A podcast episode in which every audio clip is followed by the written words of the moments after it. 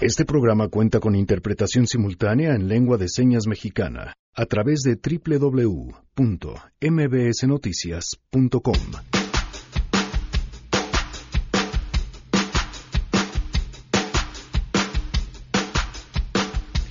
¿De qué se trata el nuevo esquema de las estancias infantiles? De eso platicaremos más adelante. Además, les presentaremos el lado A y el lado B para reflexionar sobre el todavía tema pendiente de la Guardia Nacional Andrés Manuel López Obrador. Los contras para crear una Guardia Nacional, el tiempo. Mientras más tardemos en resolver el asunto, más tardado será en consolidarse la Guardia Nacional. Tenemos buenas noticias y más. Arrancamos a todo terreno. MBS Radio presenta A Todo Terreno con Pamela Cerdeira. Hoy siamo sempre bambini, ma nulla impossibile, stavolta non ti lascerò. Dani, buenas tardes. Feliz de la Hola Pam, buenas tardes. Felicidad del amor y la amistad a ti y a todos. Hoy es el Día del Amor y la Amistad. Ayer fue el día de hacerle el amor a la amistad. Así es. ¿Qué vamos a escuchar? Hoy estamos arrancando con Andrea Bocelli. Tenemos sorpresas más adelante.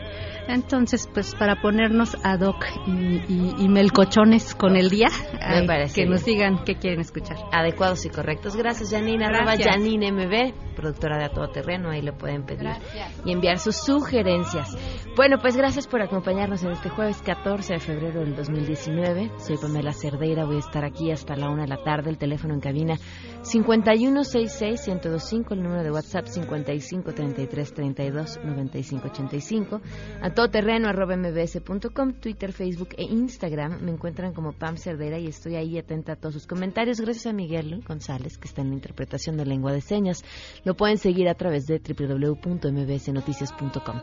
Bueno, pues el escándalo de los distintos nombramientos del CONACIT pone un asunto no menor sobre la mesa.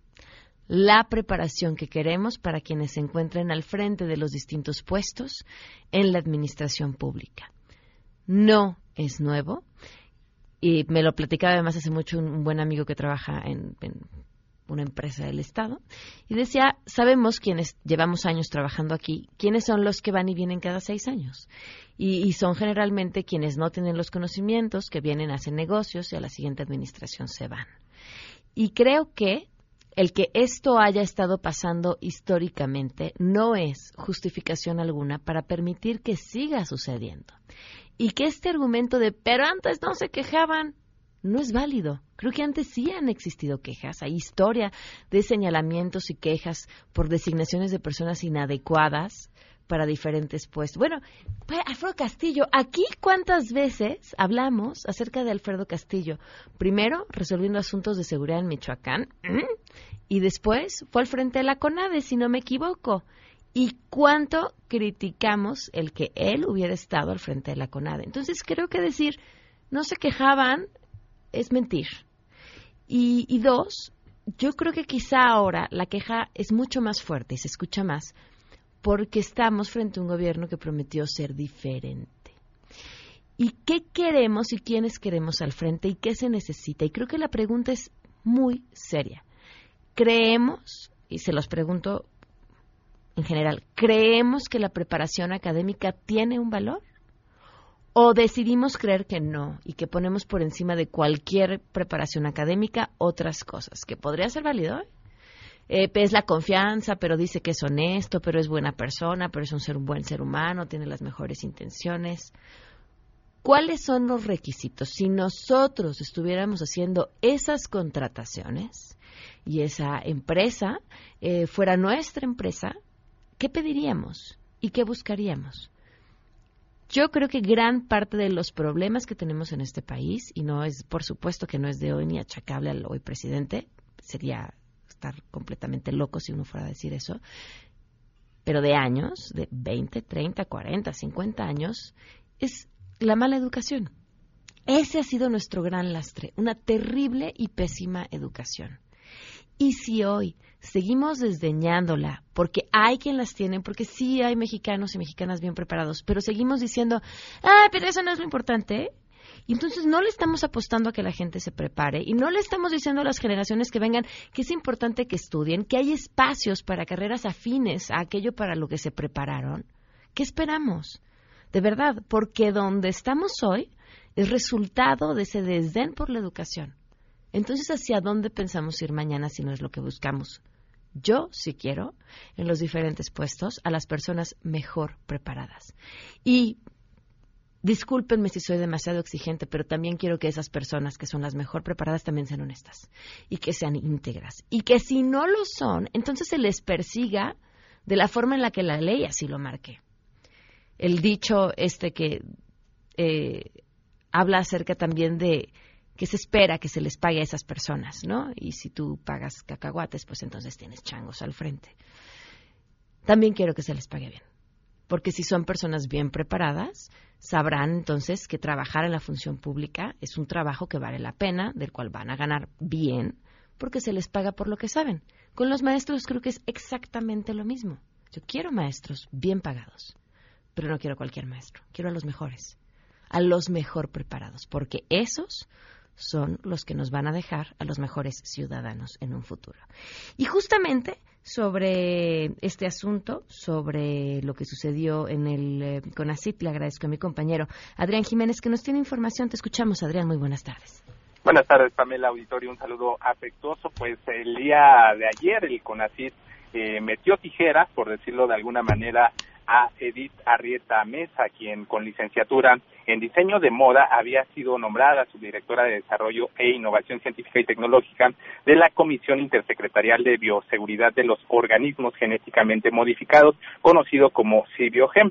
Eh, dieron por terminada esta relación laboral y a través de un comunicado el organismo precisó que Arrieta Mesa trabajó en la elaboración de un diagnóstico preliminar sobre el estado de la agricultura campesina y su agrobiodiversidad en el área de conservación agrícola de la Ciudad de México. También el CONACIT argumentó que la exfuncionaria de la entonces delegación Tlalpan, donde colaboró, fue invitada a laborar en, en la Cibiogem debido a su amplia, dicen ellos, experiencia en trabajo organizativo y de enlace en comunidades rurales, así como en la protección y bioseguridad de la riqueza agrobiológica de la capital del país y de otros estados de la República.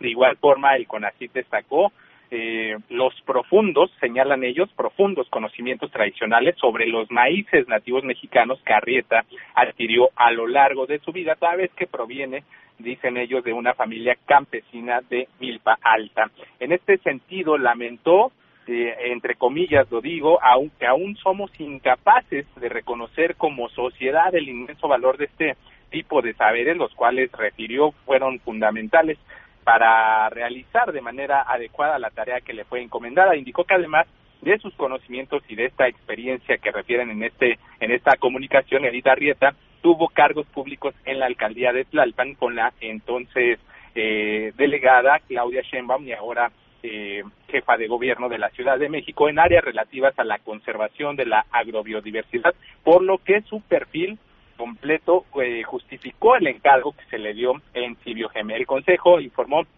que será sustituida por Eva Bermúdez García, quien, bueno, pues dicen cuenta con el perfil adecuado para estar en el CONACYT porque cursó la licenciatura en Química de Alimentos y una maestría en Ciencias Bioquímicas, ambas por la Facultad de Química de la UNAM. Puntualizó que la maestra en Ciencias también es candidata a doctora en Ciencias Bioquímicas por la misma facultad y realizó una estancia de investigación en la Universidad de Nova de Lisboa, en Portugal, y cuenta con siete años de experiencia en investigación experimental de bioquímica y biología molecular. Bueno, pues en este contexto, el CONACIT aclaró que desde el pasado 1 de febrero, Emanuel González Ortega era el que estaba como encargado del despacho de esta área. Comentar, Pamela, que David Alexir Ledesma también pues ha renunciado al CONACIT, deja la subdirección y coordinación de comunicación del organismo, donde percibía 44 mil pesos y donde, de acuerdo a su declaración, tenía una preparación hasta el tercer semestre de la carrera de comunicación. Esta es la información. Ahora, corrígeme si me equivoco, Adrián, en esta apreciación, pero este comunicado eh, llama la atención porque es, ok, se va, pero nos morimos con nuestra verdad. Les damos la razón haciendo que Es- se vaya, pero no se las damos porque les estamos explicando por qué merecía estar aquí. Exactamente, reconocen que no tiene el perfil adecuado, reconocen de alguna manera en, este, en esta comunicación que no tiene el perfil adecuado o la preparación académica que se necesita para estar en este organismo. Sin embargo, ellos argumentan y se mueren, como dices, en la raya con eso de que aún pues somos incapaces de valorar estos conocimientos en- como sociedad de, de este tipo de saberes donde ellos argumentaban pues, que tenían muchos conocimientos sobre los maíces nativos mexicanos porque así se lo habían enseñado en su familia donde eh, del eh, pues que se desarrolló en la alcaldía de Milpa Alta. No, no, no, e- ese, ese creo que es de los argumentos el más lamentable. Muchas gracias, Adrián, muy buenas tardes. Buenas tardes. Así, así de ese nivel, de ese tamaño del argumento, pero bueno, finalmente una respuesta a la presión social ante alguien que podrá ser muy buena para otras cosas, pero no para el puesto específico que ocupaba. Y miren, la ciencia y la tecnología, otra vez, si hay otro lugar en donde hay que apostarle además de la educación, es la ciencia y la tecnología. Por cierto, que a lo que se dedicaba en la entonces delegación Tlalpan era a los uniformes escolares de ahí al CONACIT, bueno, pues hay, hay digamos, distancia importante. Eh, hoy se cumplen un año, cinco meses, doce días del feminicidio de Victoria Pamela Salas Martínez.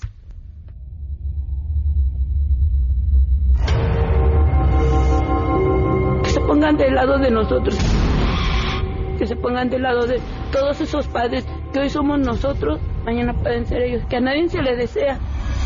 Victoria, pues nada. Un año, cinco meses, doce días, y en este espacio vamos a seguir contando en espera de algo que no ha llegado, y es importante no solo para Victoria y su familia, es importante para todas las personas. No ha llegado la justicia. Por cierto, la pregunta del día que ahora estamos transmitiendo a lo largo de todo el programa, si ustedes quieren participar, los invito a que nos manden un WhatsApp al 55 33 32 95 85, nos soliciten que nos den su nombre, por favor para que los agreguemos a la lista de difusión y así todas las mañanas les mandamos un mensaje con información de lo que vamos a tener en el programa, la pregunta del día para que puedan participar y, y porque los queremos y los queremos bien, regalos, muchos regalos. Tenemos buenas noticias.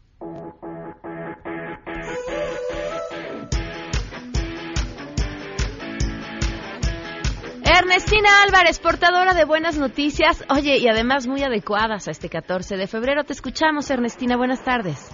Así es, Pamela, buenas tardes para ti, para el auditorio. El Centro Nacional de Equidad de Género y Salud Reproductiva dio a conocer que el uso del condón ha reducido en un 22% las enfermedades de transmisión sexual registradas en adolescentes de 10 a 19 años en el periodo de 2007 a 2017. En entrevista, Yolanda Varela, directora de Planificación Familiar de este centro que depende de la Secretaría de Salud Federal, aseguró que la incidencia de enfermedades como VPH, sífilis y las clamidias se redujo a la mitad en mujeres de 10 a 19 años de edad. Ella nos comenta cómo se debe usar el condón. Escuchemos.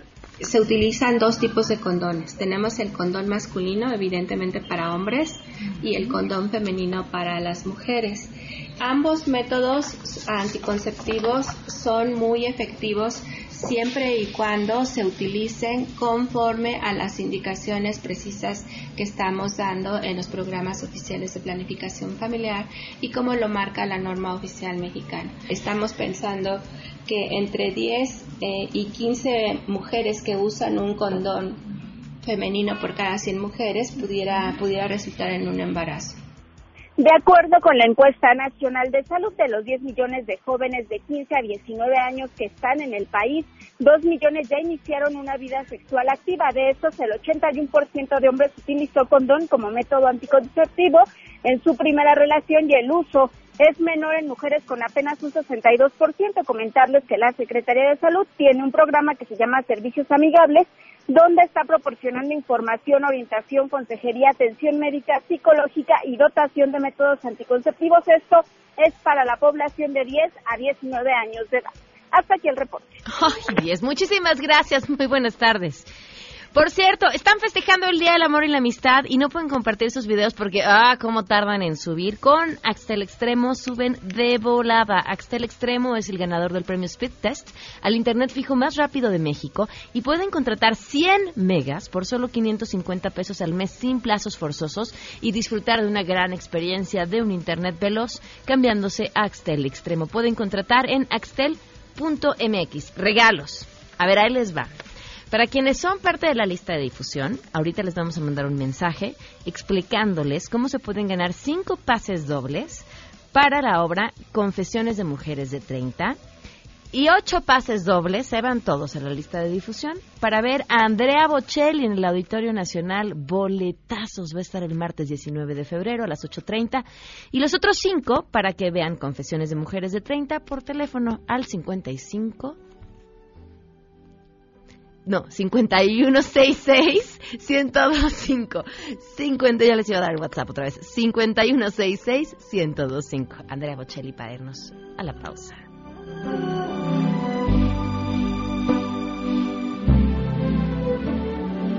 Quando sono solo e sogno all'orizzonte mancan le parole. Lo so che non c'è luce in una stanza quando manca il sole.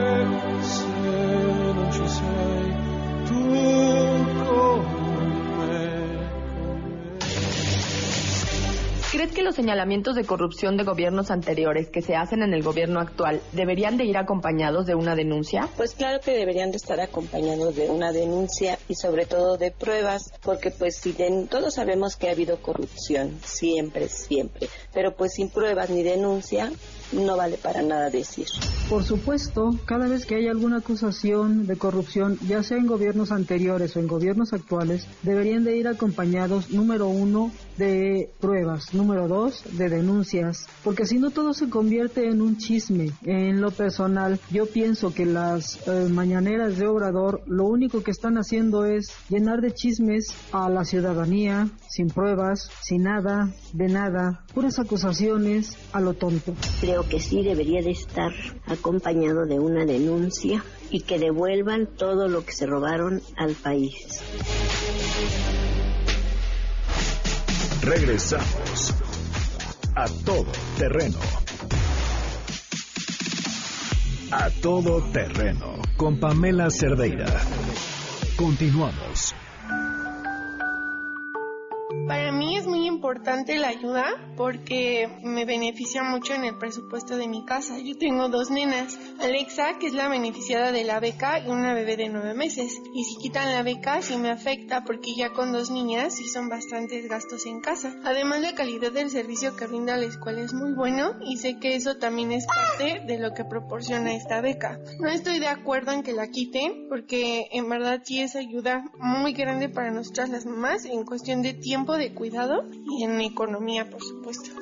El programa de Sol de Estancias Infantiles ha sido un gran apoyo en mi economía familiar, ya que me permitió continuar con mis estudios y así poder emprender mi vida laboral y profesional. Con este programa yo he tenido toda la confianza de dejar a mis hijos al cuidado de personas capacitadas y profesionales, las cuales ofrecen un excelente servicio. Y en lo personal, he sido beneficiada tres años y con dos hijos al cuidado de las estancias infantiles.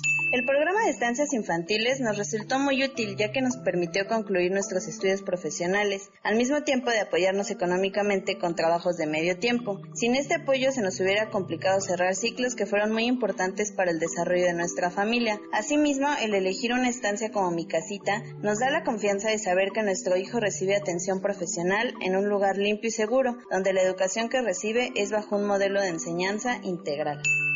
En lo personal, constato la preparación en todos los aspectos del personal que labora en ellas. Cada persona juega un papel importante en el bienestar de nuestros hijos. Como mamá, el hecho de que mi hijo esté cuidado por personas que no solamente ponen su esfuerzo y conocimiento, sino además su corazón, es algo que agradezco y valoro a cada instante, más en esta primera etapa de la infancia. Las estancias infantiles son nuestro apoyo y sostén en el camino de la crianza de las personas que más amamos, nuestros hijos.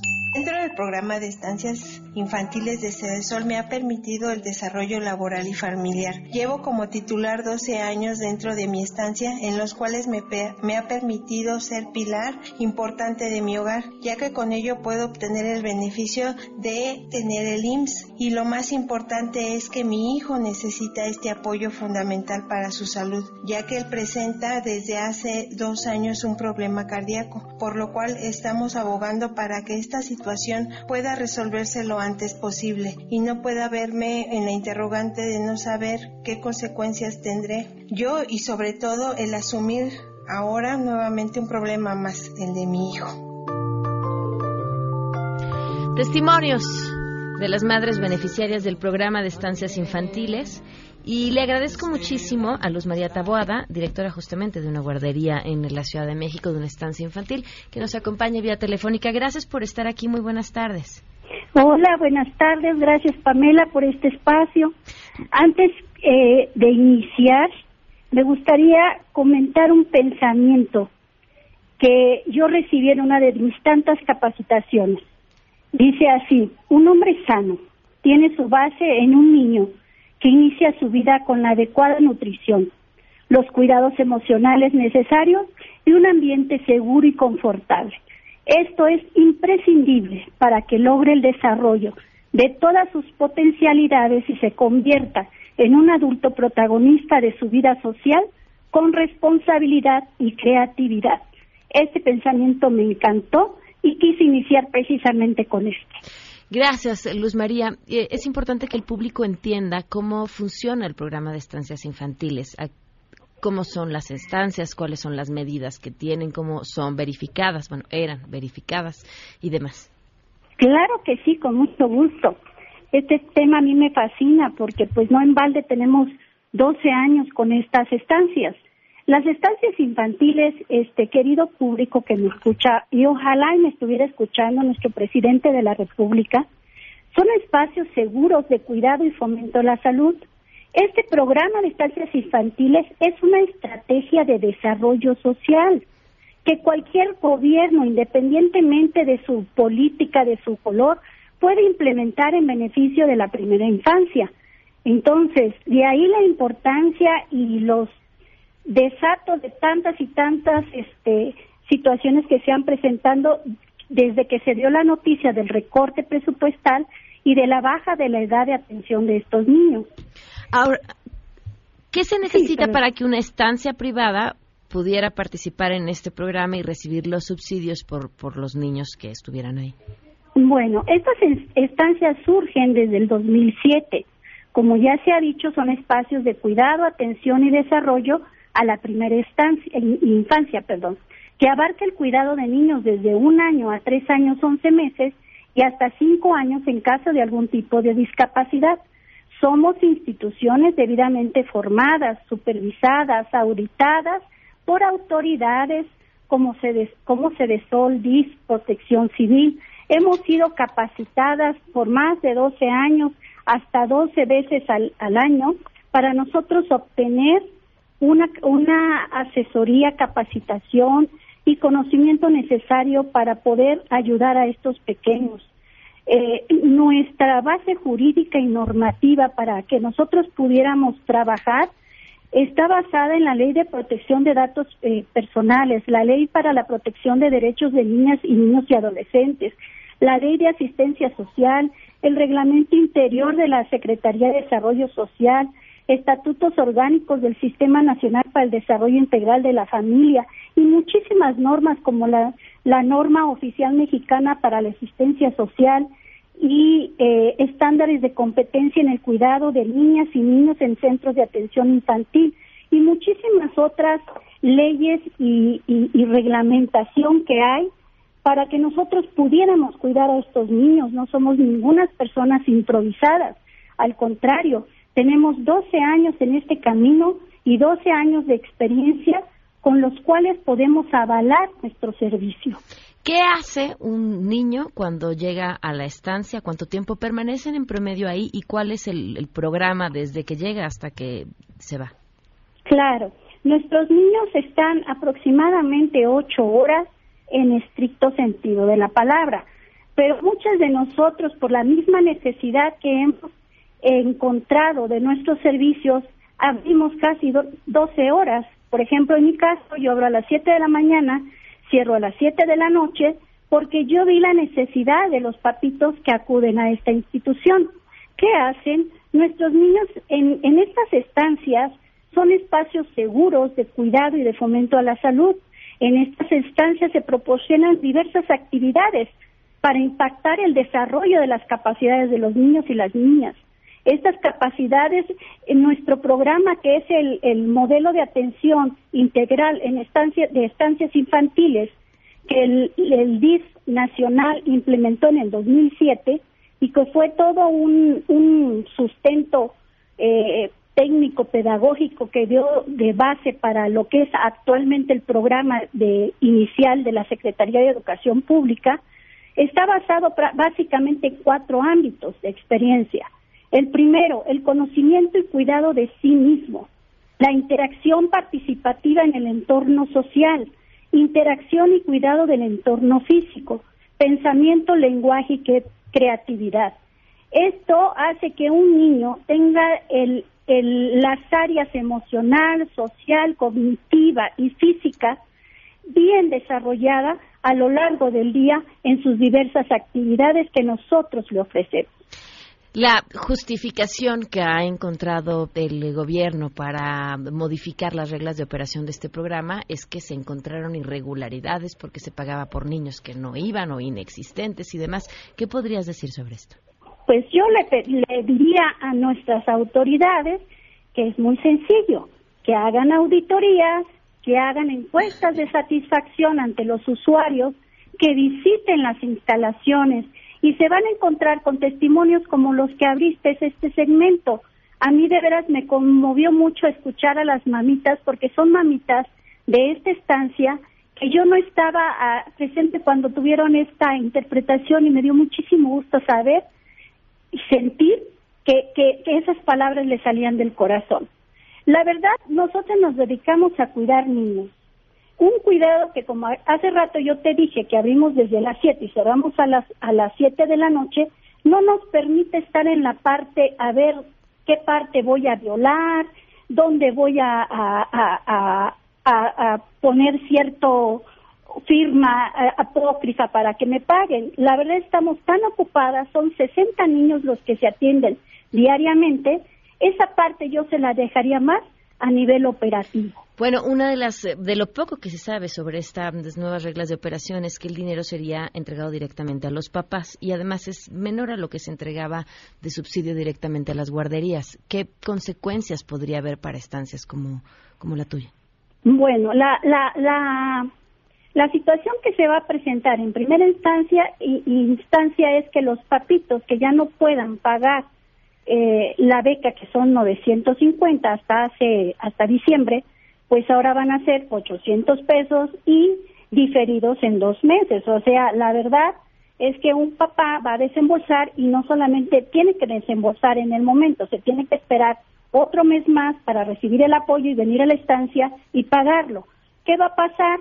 O se los dejan al cuidado de algún familiar que muchas de las veces antes de venir a la estancia eso se llevaba a cabo, o simple y sencillamente pues sí, los van a dejar de traer o, va, o vamos a empezar a caer en, en cartera vencida desde el punto de vista económico para nosotras. Y nosotras, a pesar de que es un, un programa social, nosotras estamos con la camiseta bien puesta para poder apoyar a esos casos que lo requieran. Muy bien, te agradezco enormemente, Luz María, que me hayas acompañado esta tarde. ¿Me puedo despedir con una con una reflexión? Claro. Si me escucha nuestro señor presidente de la República, señor Andrés Manuel López Obrador, le pido no extermine las estancias. Podemos ser un gran apoyo en esta labor de cuidar, educar y alimentar a este sector vulnerable. Háganos sus aliadas, háganos sus aliados. No somos sus enemigos, no somos corruptas, somos mexicanas, somos mexicanos que queremos a la niñez, trabajamos para ellos. Y así como usted, querido presidente, queremos un México libre de violencia, de corrupción, un México pacífico. Y esto se logra trabajando con una niñez atendida con lo necesario para lograr su óptimo desarrollo. Muchísimas gracias, Pamela. Muchísimas gracias por este espacio. Ojalá que todas las autoridades, los especialistas, los legisladores, vuelquen a ver este programa con la importancia que realmente tiene. El, el, el, problema no es a corto y mediano plazo, el problema es a nivel social y se va a ver desgraciadamente perjudicado lo más importante y que tenemos que son los niños. Muchísimas gracias. Gracias, Luz María. Muy buenas tardes. Hasta luego. Y para seguir hablando sobre este tema, nos acompaña y le agradezco muchísimo que nos acompañe el día de hoy Penilei Ramírez, periodista de investigación y columnista en Univisión y en El Heraldo. ¿Cómo estás? Bienvenida. Muchas gracias, bienvenidos. Feliz San Valentín para toda la audiencia. Igualmente, y justamente escribiste una columna muy interesante en el Heraldo sobre lo que sucedió con todo este tema. Cuéntanos. Sí, estaba. Me parece que hay varios puntos que conectan el, el, trabajo que, que, yo publiqué ayer, que, publicamos, que publicaron en el Heraldo con esta columna semanal que yo tengo los miércoles y conecta con lo que estaba explicando Luz María. Yo creo que este asunto de las estancias ha pasado rápidamente a ser de un debate de corrupción a ser un debate de interés superior de la infancia y me parece que en ese sentido se están pronunciando los padres, las madres y las responsables de, de las estancias. Y te cuento un poco sobre lo que publicamos. Eh, la información oficial de que las estancias cambiarían el modelo de pago directamente desde, desde Sol, ahora Secretaría de Bienestar, hacia esta red nacional de más de 9.500 estancias infantiles, se dio a conocer en una conferencia de prensa del presidente Andrés Manuel López Obrador el 8 de febrero. Pero, ¿qué había pasado antes de eso? Hay dos antecedentes que son públicos y que me parece que eso es muy importante destacar. El primero es que en en diciembre, todavía el 28 de diciembre, las estancias seguían apareciendo como un programa que mantendría este gobierno. Y lo sabemos porque en el, en el presupuesto de egresos de la Federación que se aprobó en esa fecha estaban incluidas las estancias en un programa reducido, reducido a la mitad que ya era un golpe fuerte, han dicho muchos de los actores que están participando en este debate, pero estaba todavía el programa y estaba más o menos con, con los recortes y todas las consecuencias que traerían esos recortes, pero en los términos en los que se había estado funcionando en la última década. Luego tenemos algo que es más reciente y menos conocido, y es que el primero de febrero la Comisión Nacional de Mejora Regulatoria publicó, como mandatan los, los, los, los procedimientos para este tipo de, de entregas de dineros, las reglas de operación del programa. Es decir, el gobierno de López Obrador, a partir de información que había recibido desde, la, desde el periodo de transición, había detectado anomalías, había detectado casos ya de que, que, que ameritaban una investigación por corrupción y eh, hasta donde tengo entendido, esto ya se había incluido en reglas de operación. Se publican esas reglas de operación el primero de febrero. Si uno entra hoy a la página de la Comisión Nacional de Mejora Regulatoria, esas reglas siguen ahí. Es decir, siguen estando, esperando supuestamente publicación en el Diario Oficial de la Federación, una serie de reglas eh, que ya habían desatado polémica y se ha hablado de ello por algunas maestras. Por ejemplo, la reducción de la edad a la que los niños iban a poder tener acceso, ya no iban a estar los niños de 3 a 4 años. Y si uno se mete a la página va a encontrar muchísimos comentarios de padres con ciertas críticas a las reglas como estaban. Pero insisto, estaban las reglas y estaba el programa. ¿Qué pasó entonces entre el primero de febrero que se publica esto y el 8 de febrero que se anuncia que va a haber una eliminación del programa como lo conocemos y se va a hacer una entrega directa de dinero? La información que, que yo pude recopilar a partir de fuentes del gobierno que solicitaron que no, no difundiera sus nombres, es que en algún punto en esos días el, el, el gobierno fue, el, el, presidente fue convencido de que las estancias significaban dos cosas. Uno, que había una red de corrupción, que era una red digamos, nacional de corrupción y además que existía una cierta de base de control social del Partido de Acción Nacional a través de estas estancias. Recordemos que estas instancias comenzaron durante el sexenio Felipe Calderón, un sexenio panista. Eh, hay algunos indicios de que el presidente cree eso. Él ayer dijo que las estancias eran parte de un modelo neoliberal. En algunas otras ocasiones se ha referido a las declaraciones de Josefina Vázquez Mota. Entonces, a partir de una creencia, insisto, esto es entre lo que dicen las fuentes y lo que él ha manifestado en las conferencias, de que puede ser una suerte de base de control panista, etcétera, se decide eliminar el programa, cambiarlo por entregas directas de dinero y seguramente tú habrás visto también, Pamela, él todo el tiempo asegura que él tiene interés en, la infancia y que las madres no van a quedar desprotegidas porque se les va a entregar el dinero y ellas van a decidir a dónde van. El punto en el que creo que coinciden muchas de las madres y las responsables que son al final la base, el pueblo raso que conoce cómo funcionan en el, en el día a día, es cómo van a funcionar, y, María, y Luz María lo dijo ahora muy bien, todos los controles que tienen hoy en día esas estancias, que ahora tienen, ella dijo, auditorías, capacitaciones, asesorías, vigilancia. Y ahora, si la si la persona recibe el dinero y la persona decide a dónde lo lleva, es una estancia privada, con controles privados. ¿Qué va a pasar cuando suceda un accidente si sucede?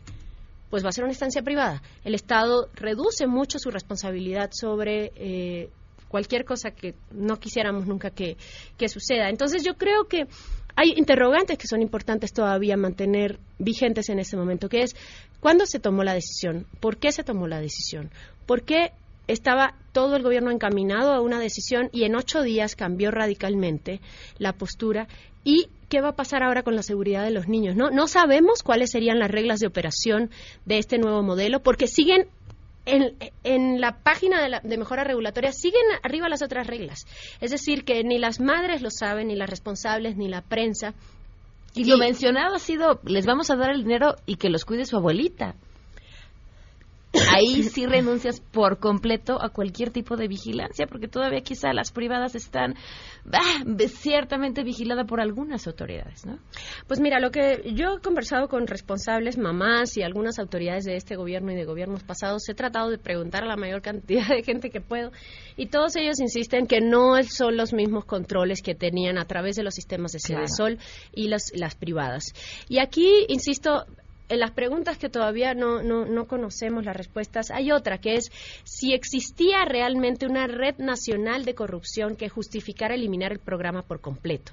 Es decir, en ningún momento y no quiero que parezca en ningún momento que esta información o lo que están diciendo las madres elimina la posibilidad de actos de corrupción o anomalías o moches ni nada de esto que se está diciendo. El, gobierno ha anunciado que va a entregar información sobre esos casos de corrupción, pero aun cuando los conozcamos, y creo que los conoceremos públicamente en los próximos días, ¿cuántos casos son? ¿Dónde están esos casos? ¿Qué relación tiene un caso con el otro? ¿Es una red nacional de corrupción? ¿Es una red de corrupción que justifica eliminar todo el programa? ¿O son casos aislados en distintos estados que, que podrían combatirse a través de un efectivo sistema penal y de justicia administrativa. Fíjate que ahora que comentas esto ayer me eché un clavado en lo que la Auditoría Superior de la Federación dijo en 2017 y 2016. Eh, hay cantidad de observaciones interesantísimas, algunas por daño salerario, por eh, dinero que no se justificó o que se tenía que haber enviado a las entidades y no se envió de manera completa. Eh, sí hay señalamientos, como los hay para muchísimos programas sociales. De, verdad, si uno se de hecho un clavado en la auditoría, se va a encontrar lectura para toda la vida.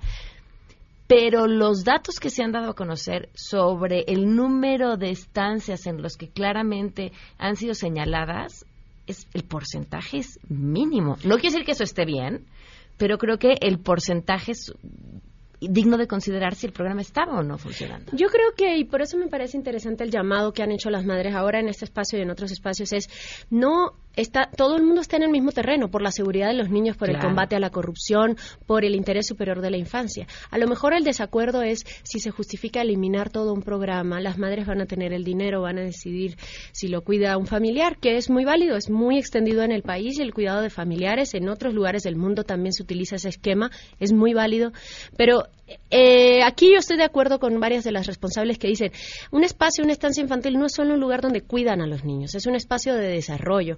Muchos de esos niños, yo he hecho reportajes, hice un reportaje para Univision hace un par de años con una estancia que estaba en Chimalhuacán y los niños eran muchos eran hijos de pepenadores. Las comidas, las tres comidas calientes que esos niños comían al día las comían en la estancia, porque sus papás no tenían ninguna posibilidad de darle otro tipo de, de cuidados. Hay estancias privadas que también funcionan a través de fundaciones. Y ahora que tocas el asunto de la auditoría, hay una de las auditorías que más ha sido citada en la prensa que habla de este 1.8% de posibles irregularidades de 4 mil millones que tenía el programa. En la misma auditoría en que se señalan que tienen que ser atendidas estas, estas em, dinero que no llegó, etcétera. En ese mismo documento habla de las consecuencias sociales del programa. Yo quiero citar algunos, algunos datos. Dice, los servicios de las estancias infantiles permitieron que el 96.3 de los beneficiarios tuvieran disponibles 33.7 horas a la semana para trabajar, estudiar, buscar trabajo o capacitarse. El 95.8 permaneció en el mercado laboral y el 76.3 accedió al mercado de trabajo. Y después señalaban que la dependencia tenía que contar con mejores informaciones sobre dónde estaban trabajando, si se habían mantenido en el mercado laboral.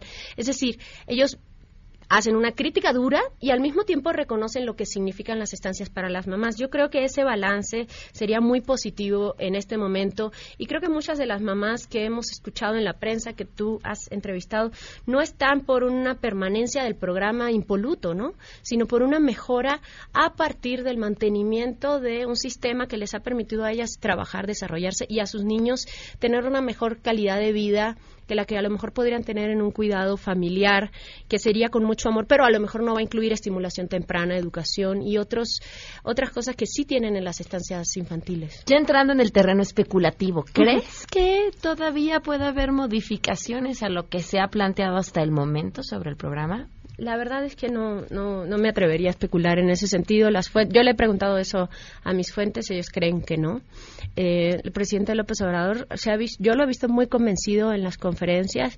No sé hasta qué punto también hay, una, hay un componente ideológico, no, no quisiera abundar sobre eso porque las declaraciones de él han sido claras respecto a que él sí encuentra un componente ideológico aquí. Y también hay un componente político que seguramente tú has visto. Hemos visto personas de otros partidos que se, en, dicho en términos coloquiales, que se suben al tren de las estancias y que terminan, eh, pues, yo me atrevería a pensar pues ahondando en esta en esta disputa política que realmente no tiene nada que ver con la seguridad de los niños al final no sabemos que los políticos abonan a sus propias causas y a sus propias agendas y los niños no tienen ni causa ni agenda política no eh, por eso me parece que, que, pues es un momento de no entrar en un falso debate. No significa que el hecho de que las mamás o las responsables salgan a defender las estancias que ellas están en contra del combate a la corrupción pero hay un punto importante que dijo también la entrevista entrevistada ahora y que yo también considero que es cuánto de esta corrupción, en caso de que se pruebe, cuando se pruebe, es imputable a las estancias, es decir, a las responsables. La información que a mí me dan desde las fuentes que, consulté en el gobierno es que sí había casos, pero que eran imputables más bien a las delegaciones de Sedesol, claro. es decir, a funcionarios de la administración pública. Eh, ellas dijeron, no somos eh, criminales, no estamos, háganos somos un grupo vulnerable. Y así está planteado en el presupuesto. Si uno revisa el dinero para la las estancias, dentro del presupuesto está agrupado dentro de grupos vulnerables. Es decir, que si hay una concepción desde el Estado que atender a madres trabajadoras de bajos recursos forma parte de la atención a grupos vulnerables y del interés superior de la infancia. Penny te agradezco muchísimo que nos hayas acompañado, que te lean los miércoles en el Heraldo, que te sigan también en tus redes. Sí, mi, mi cuenta de Twitter es Penilei Ramírez, arroba Penilei Ramírez, y mi cuenta de Facebook es Penilei Ramírez. Perfecto, pues habrá que seguir este asunto de cerca. Muchas gracias. Gracias. Damos una pausa y volvemos. ¿Crees que los señalamientos de corrupción de gobiernos anteriores que se hacen en el gobierno actual deberían de ir acompañados de una denuncia? Por supuesto que debe de haber denuncias. Si hay una acusación o hay acusaciones eh, o hay hallazgos en cuanto a anomalías en administraciones anteriores, estas deben de estar acompañadas de denuncias. Eso es parte de la credibilidad que estamos, los mexicanos, estamos pidiendo desde hace mucho tiempo y que estamos necesitando. Entonces, fuera de, de colores partidistas y demás, creo que lo más importante es enaltecer la justicia. Es muy importante que se hagan denuncias, no nada más que queden en, en meras acusaciones. De acusar sin pruebas, puro descrédito. Eso no es correcto. Regresamos a todo terreno. A todo terreno con Pamela Cerdeira. Continuamos. 12 con 51. Hoy estrenamos una sección que para nosotros es muy importante. Sobre todo por las épocas en las que estamos viviendo. Decía en la semana que pareciera que ahora la verdad solo es el lado de la historia al que decidamos creerle. Y nos encontramos versiones completamente opuestas defendiendo que cada quien tiene su verdad. ¿Cuál es la verdad? Pues yo creo que se encuentra en medio entre los dichos de uno y los dichos de otro y por supuesto lo que con datos sea comprobable. Por eso creamos esta sección, se llama Lado A, Lado B y en Lado A y Lado B presentamos la Guardia Nacional. Aquí escucharán dos posturas sobre el tema.